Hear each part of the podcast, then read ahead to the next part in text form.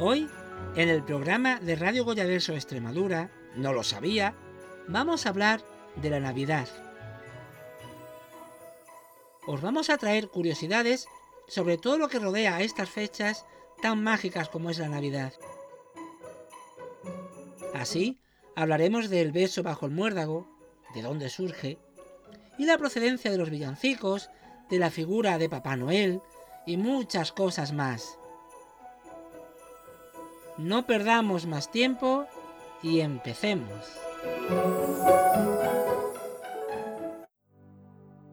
Bar Restaurante Las Extremañas, donde podréis degustar cocina tradicional, especialidad en bacalao, comida portuguesa, postres caseros y mucho más. Lo encontrarás en calle Benito Toresano 10 de Mérida. Síguelo en Facebook e Instagram y teléfono de contacto 664 12 63 42. Bar Restaurante Las Extremañas.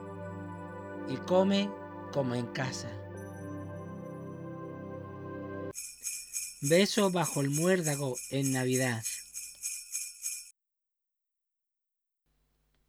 Existe una hermosa tradición de Navidad en la que las parejas deben besarse bajo un muérdago. Pero ¿de dónde proviene y qué significa?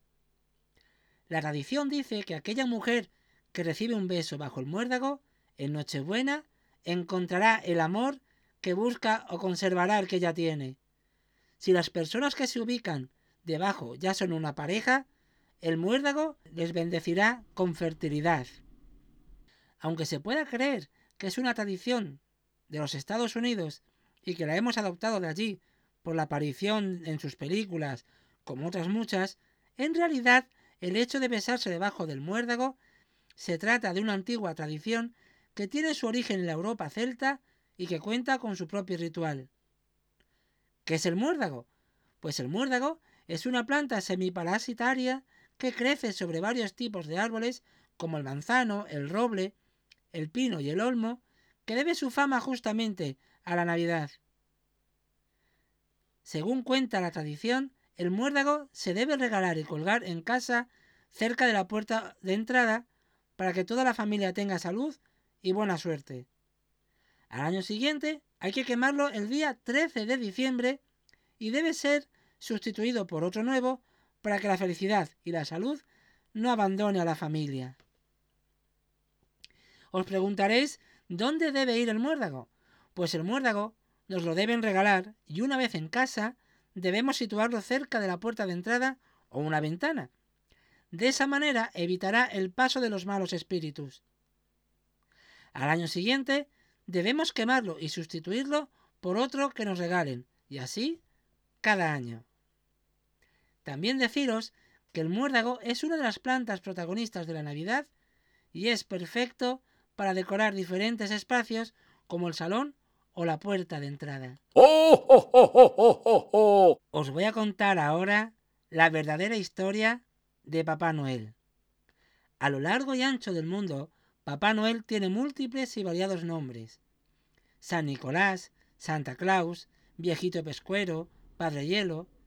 Lo que no varía es la figura del viejecito barrigudo, de tez rosada, vestido con traje rojo y larga barba blanca, que se ha convertido en el personaje de Navidad más querido. La leyenda de Papá Noel nos da a conocer su origen, historia y procedencia, algo que resulta muy curioso para todos los niños y niñas. ¿Quién es este señor al que miles de niños y niñas de todo el mundo escriben una carta contándole cómo se han portado y pidiéndole un regalo para la noche de Navidad? Pues te lo vamos a contar a continuación. Cuenta la historia que Nicolás de Bari que luego se convertiría en San Nicolás, Cuenta la historia que Nicolás de Bari, que luego se convertiría en San Nicolás, nació en el siglo IV en Patara, una ciudad del distrito de Licia, en lo que actualmente es Turquía, dentro de una familia rica y acomodada. Desde su niñez, Nicolás destacó por su bondad y generosidad con los más pobres, preocupándose siempre por el bien de los demás. Siendo todavía muy joven, el muchacho perdió a sus padres, víctimas de una epidemia de peste, y se convirtió en el heredero de una gran fortuna. A sus 19 años, Nicolás decidió dar toda su riqueza a los más necesitados y, y marcharse a Mira con su tío para dedicarse al sacerdocio. Allí fue nombrado obispo y se convirtió en santo patrón de Turquía, Grecia y Rusia. Además, fue nombrado patrono de los marineros porque cuenta una historia que estando alguno de ellos en medio de una terrible tempestad en alta mar y viéndose perdidos, comenzaron a rezar y a pedir a Dios la ayuda del santo y las aguas se calmaron. San Nicolás falleció el 6 de diciembre del año 345. Puesto que esa fecha está muy próxima a la Navidad, se decidió que este santo era la figura perfecta para repartir regalos y golosinas a los niños el día de Navidad. Desde el siglo VI se empezaron a construir templos en su honor y en 1087 sus restos fueron llevados a Bari, en Italia. Posteriormente, en el siglo XII, la tradición católica de San Nicolás creció por Europa y hacia el siglo XVII, emigrantes holandeses llevaron la costumbre a Estados Unidos, donde se suele dejar galletas o pasteles caseros y un vaso de leche a Santa Claus. Por cierto, y como curiosidad, el nombre de Santa Claus se creó a raíz del nombre del santo en alemán San Nicolaus, de ahí saldrá lo de Klaus. El aspecto de San Nicolás de Bari era muy distinto al que se le atribuye hoy. Tenía complexión delgada y era de gran estatura. Y el hecho de que lo representen siempre con una bolsa y tenga la fama de repartidor de regalos se debe a que en cierta ocasión el santo tuvo conocimiento de que la hija de uno de sus vecinos iba a casarse y su padre no tenía dinero para la dote, por lo que decidió entregarle una bolsa con monedas de oro. Así, la boda pudo celebrarse y desde entonces cobró fuerza la costumbre de intercambiar regalos en Navidad. Aunque la leyenda de Papá Noel sea antigua y compleja y proceda en gran parte de San Nicolás, la imagen familiar de Santa Claus, con el trineo, los renos y las bolsas con regalos, es una invención de Estados Unidos. En 1823, el escritor inglés Clement Moore escribió el poema Una visita de San Nicolás, imaginando que Papá Noel surcaba los cielos en un trineo llevado por al menos nueve renos: Rudolf, Donner, Wilcher, Cometa, Cupido, Brillante, Danzante, Centella y Zorro. Y no que repartía sus regalos a pie o montando en un caballo como se había aceptado hasta entonces. Se cree además que los norteamericanos también fueron quienes le dieron su actual aspecto. En 1931, una conocida marca de refrescos, al caricaturista Thomas Nast, que figurara un Papá Noel humanizado y cuya imagen fuera más cercana para su campaña navideña. Ahí surgió el Papá Noel vestido de rojo, con cinturón y botas negras, que permanece hasta hoy en el imaginario popular. A día de hoy, la historia cuenta que Papá Noel vive en el Polo Norte acompañado de la señora Noel y de un grupo de duendes que son los encargados de fabricar los juguetes que desean los niños de todo el mundo. Cuando llega la noche del 24 de diciembre, Papá Noel carga todos sus regalos en un saco y recorre el mundo dejando los regalos de los niños debajo del árbol de Navidad. Navidad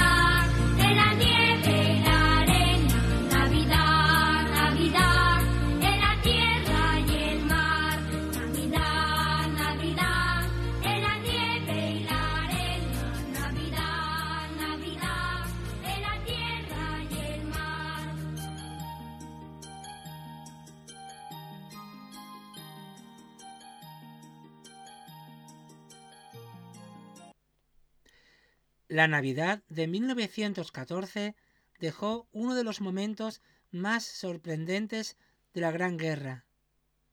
Una improvisada tregua entre alemanes, franceses y británicos.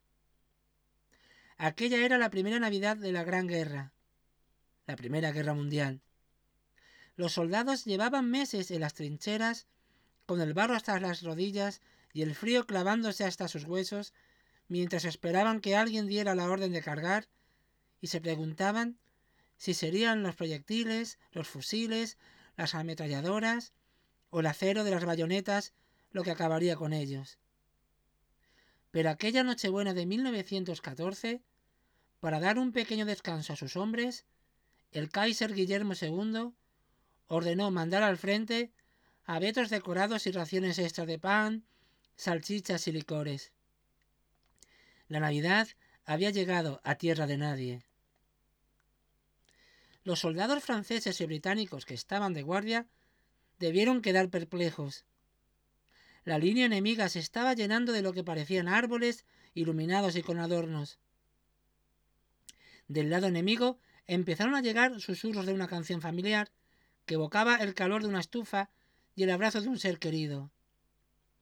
Los alemanes empezaron a cantar el villancico Noche de paz, y poco después una voz se alzó en el lado británico y se sumó a ellos, a quienes eran sus enemigos, a quienes debían odiar. Alemanes, franceses e ingleses, cada uno en su idioma, unieron sus voces para confortarse en aquella noche en la que ninguno de ellos deseaba estar en las trincheras ni luchando.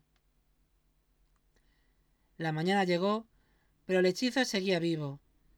Desde el lado alemán, algunos soldados alzaron banderas blancas y salieron desarmados de sus posiciones, avanzando muy despacio entre los alambres de espino hacia tierra de nadie. Los aliados vacilaron en un primer momento, temiendo una trampa y siendo conscientes de que seguían estando en guerra, pero confiaron en ellos y salieron a su encuentro.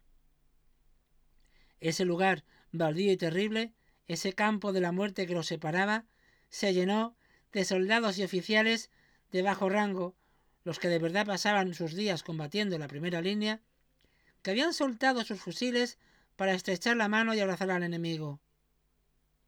El día de antes se habían matado, pero entonces compartían sin miramientos el poco tabaco, alcohol o chocolate del que disponían. No distinguían uniformes, idiomas o nacionalidades, solo veían personas a las que se habían unido por un fuerte vínculo de fraternidad. La tregua se prolongó durante la jornada. Se pactó que cada bando pudiera retirar los restos mortales de sus compatriotas caídos en combate para darles una digna sepultura y oficiar ceremonias religiosas incluso alguna conjunta con gente de ambos bandos. Los soldados compartieron sus experiencias, se confesaron sus inquietudes y se tomaron fotografías juntos. Aquel día los disparos y las explosiones fueron sustituidos por las risas, los aplausos y las ovaciones. El único enfrentamiento que hubo fue un amistoso improvisado partido de fútbol entre ambos bandos, los jugadores acordaron disputarse la revancha al día siguiente, pero esto nunca llegó a ocurrir. Una tregua como la vivida durante el día de Navidad podría hacer pensar a más de uno que aquella guerra, en la que morirían alrededor de 60 millones de personas, era un sinsentido, que lo era. Los soldados alemanes que habían participado en la tregua fueron retirados de esas posiciones y enviados al frente oriental. Cientos de franceses fueron fusilados para servir de ejemplo y los periódicos británicos fueron censurados para que no se conociera la peculiar escena que se había vivido. Los altos cargos y gobiernos de tres países que presumían de ser totalmente contrarios los unos de los otros coincidieron al intentar silenciar y hacer desaparecer cualquier prueba de que sus soldados preferían la paz antes que la guerra y que bajo sus uniformes y sus banderas seguían siendo seres humanos y no carne para el matadero. ¿Qué es? ¿Qué es? Hay luces de color. ¿Qué es? Parece de algodón. ¿Qué es? No creo lo que veo. Estoy soñando, no lo sé. ¿Qué injusto es? ¿Qué es? ¿Qué es? ¿Qué es? ¿Hay algo que va mal? ¿Qué es? ¿Quién canta sin parar? ¿Qué es? Las calles están llenas de chavales. Todos ríen sin cesar. Es que estoy loco. Debe ser felicidad. ¿Qué es? Los mercadillos navideños se desarrollan a partir de los mercados que durante la Edad Media se celebraban durante el mes de diciembre en las localidades del norte de Europa.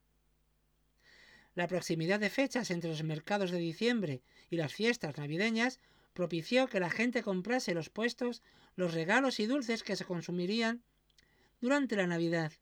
Los vendedores y artesanos comenzaron a ofrecer juguetes, decoraciones y otros artículos natalicios entre mercancía. El Desembark o mercado de diciembre acabó por transformarse en el Christmarkt, el mercado de Navidad, en Alemania. Otro dato curioso sobre los mercadillos navideños es que la capital austríaca, Viena, tiene fama de haber albergado uno de los mercados de diciembre más antiguos de toda Europa. También hablaros que los mercadillos navideños alemanes pueden comprarse dulces como el Magenbrot o el Lebuken, galletas y panes dulces especiados de origen medieval. Grandes ciudades como Berlín, en Alemania, cuentan con decenas de mercados navideños repartidos por plazas y calles. El impulsor de los mercadillos fue Lutero, que animó a los fieles a intercambiar los regalos navideños el 25 de diciembre en lugar del tradicional 6 de diciembre, la festividad de San Nicolás. Este hecho dio nueva vida a los mercados de Navidad. Los mercadillos navideños se han vuelto muy populares en todo el mundo y se han convertido en uno de los puntos favoritos para comprar regalos navideños únicos realizados por artesanos y artistas locales.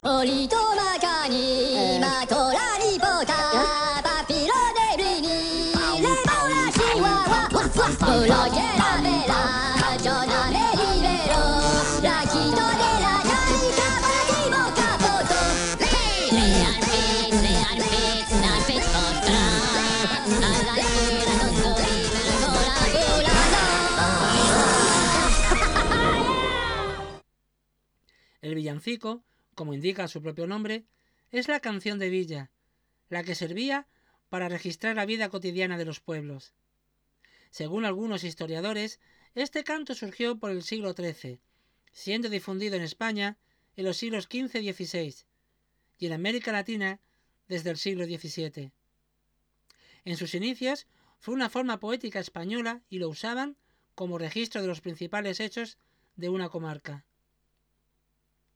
a lo largo de la historia, ha sufrido muchas transformaciones hasta que en el siglo XIX su nombre quedó exclusivamente para denominar a los cantos que aluden a la Navidad. El villancico no solo se consolidó como género, sino que se convirtió en el arquetipo de la canción de Navidad. Su temática se concentra en el Niño Jesús, la Virgen María, San José, los Reyes Magos, los pastores y la estrella de Belén.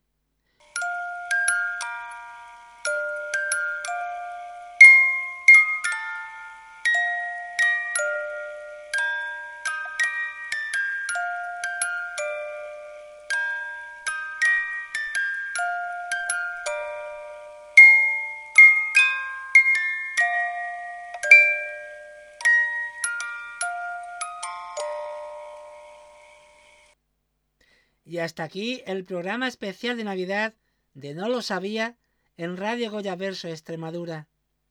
Seguiremos con más programas especiales de Navidad. Estad muy atentos.